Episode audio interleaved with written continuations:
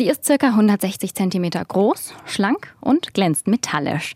Das ist die neue digitale Spendensäule der Martinskirche in der Kasseler Innenstadt. Bundesweit gibt es solche digitalen Klingelbeutel zwar schon, aber in Hessen ist es die allererste.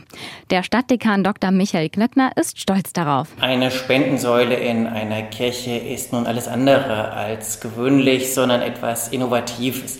Digitalisierung macht an den Kirchentüren auch nicht Halt und mittelfristig wird sich das etablieren und vielleicht irgendwann auch die Hauptquelle des Spendens sein. Die digitale Spendensäule hat die evangelische Kirche im Rahmen eines Wettbewerbs von der Evangelischen Bank erhalten. Klaus Beller, Direktor der Evangelischen Kirchenbank Mitte West, möchte auch betonen, dass die digitale Spendensäule noch einen weiteren wichtigen Vorteil mitbringt in Sachen Transparenz. Sie haben die Möglichkeit, an der Säule über eine Eingabe den Spendenzweck zu ändern. Jeder Besucher kann genau sehen, für was ist der Spendenzweck jetzt gedacht und die Gelder gehen dann auch ganz gezielt an diese Stellen. Außerdem sei die digitale Spendensäule in Pandemiezeiten deutlich hygienischer als der Klingelbeutel beispielsweise. Doch trotz der vielen Vorteile sind offenbar die Kasseler Bürgerinnen und Bürger noch etwas skeptisch gegenüber der digitalen Spendensäule. Das ist im kirchlichen Kontext ungewohnt.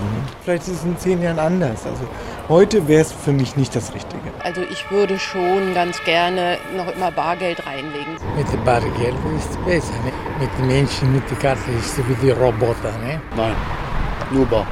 Die Reaktionen der Kirchenbesucherinnen und Besucher kann der Stadtdekan Dr. Michael Knöckner sehr gut nachvollziehen. Das ist jetzt noch so ein bisschen ungewohnt. Tatsächlich gehen wir da neue Wege. Das ist innovativ und jede Innovation muss sich einfach durchsetzen. Das braucht Zeit, aber geben wir der digitalen Spendensäule die Zeit, auch eine gute Möglichkeit zu werden, zu spenden.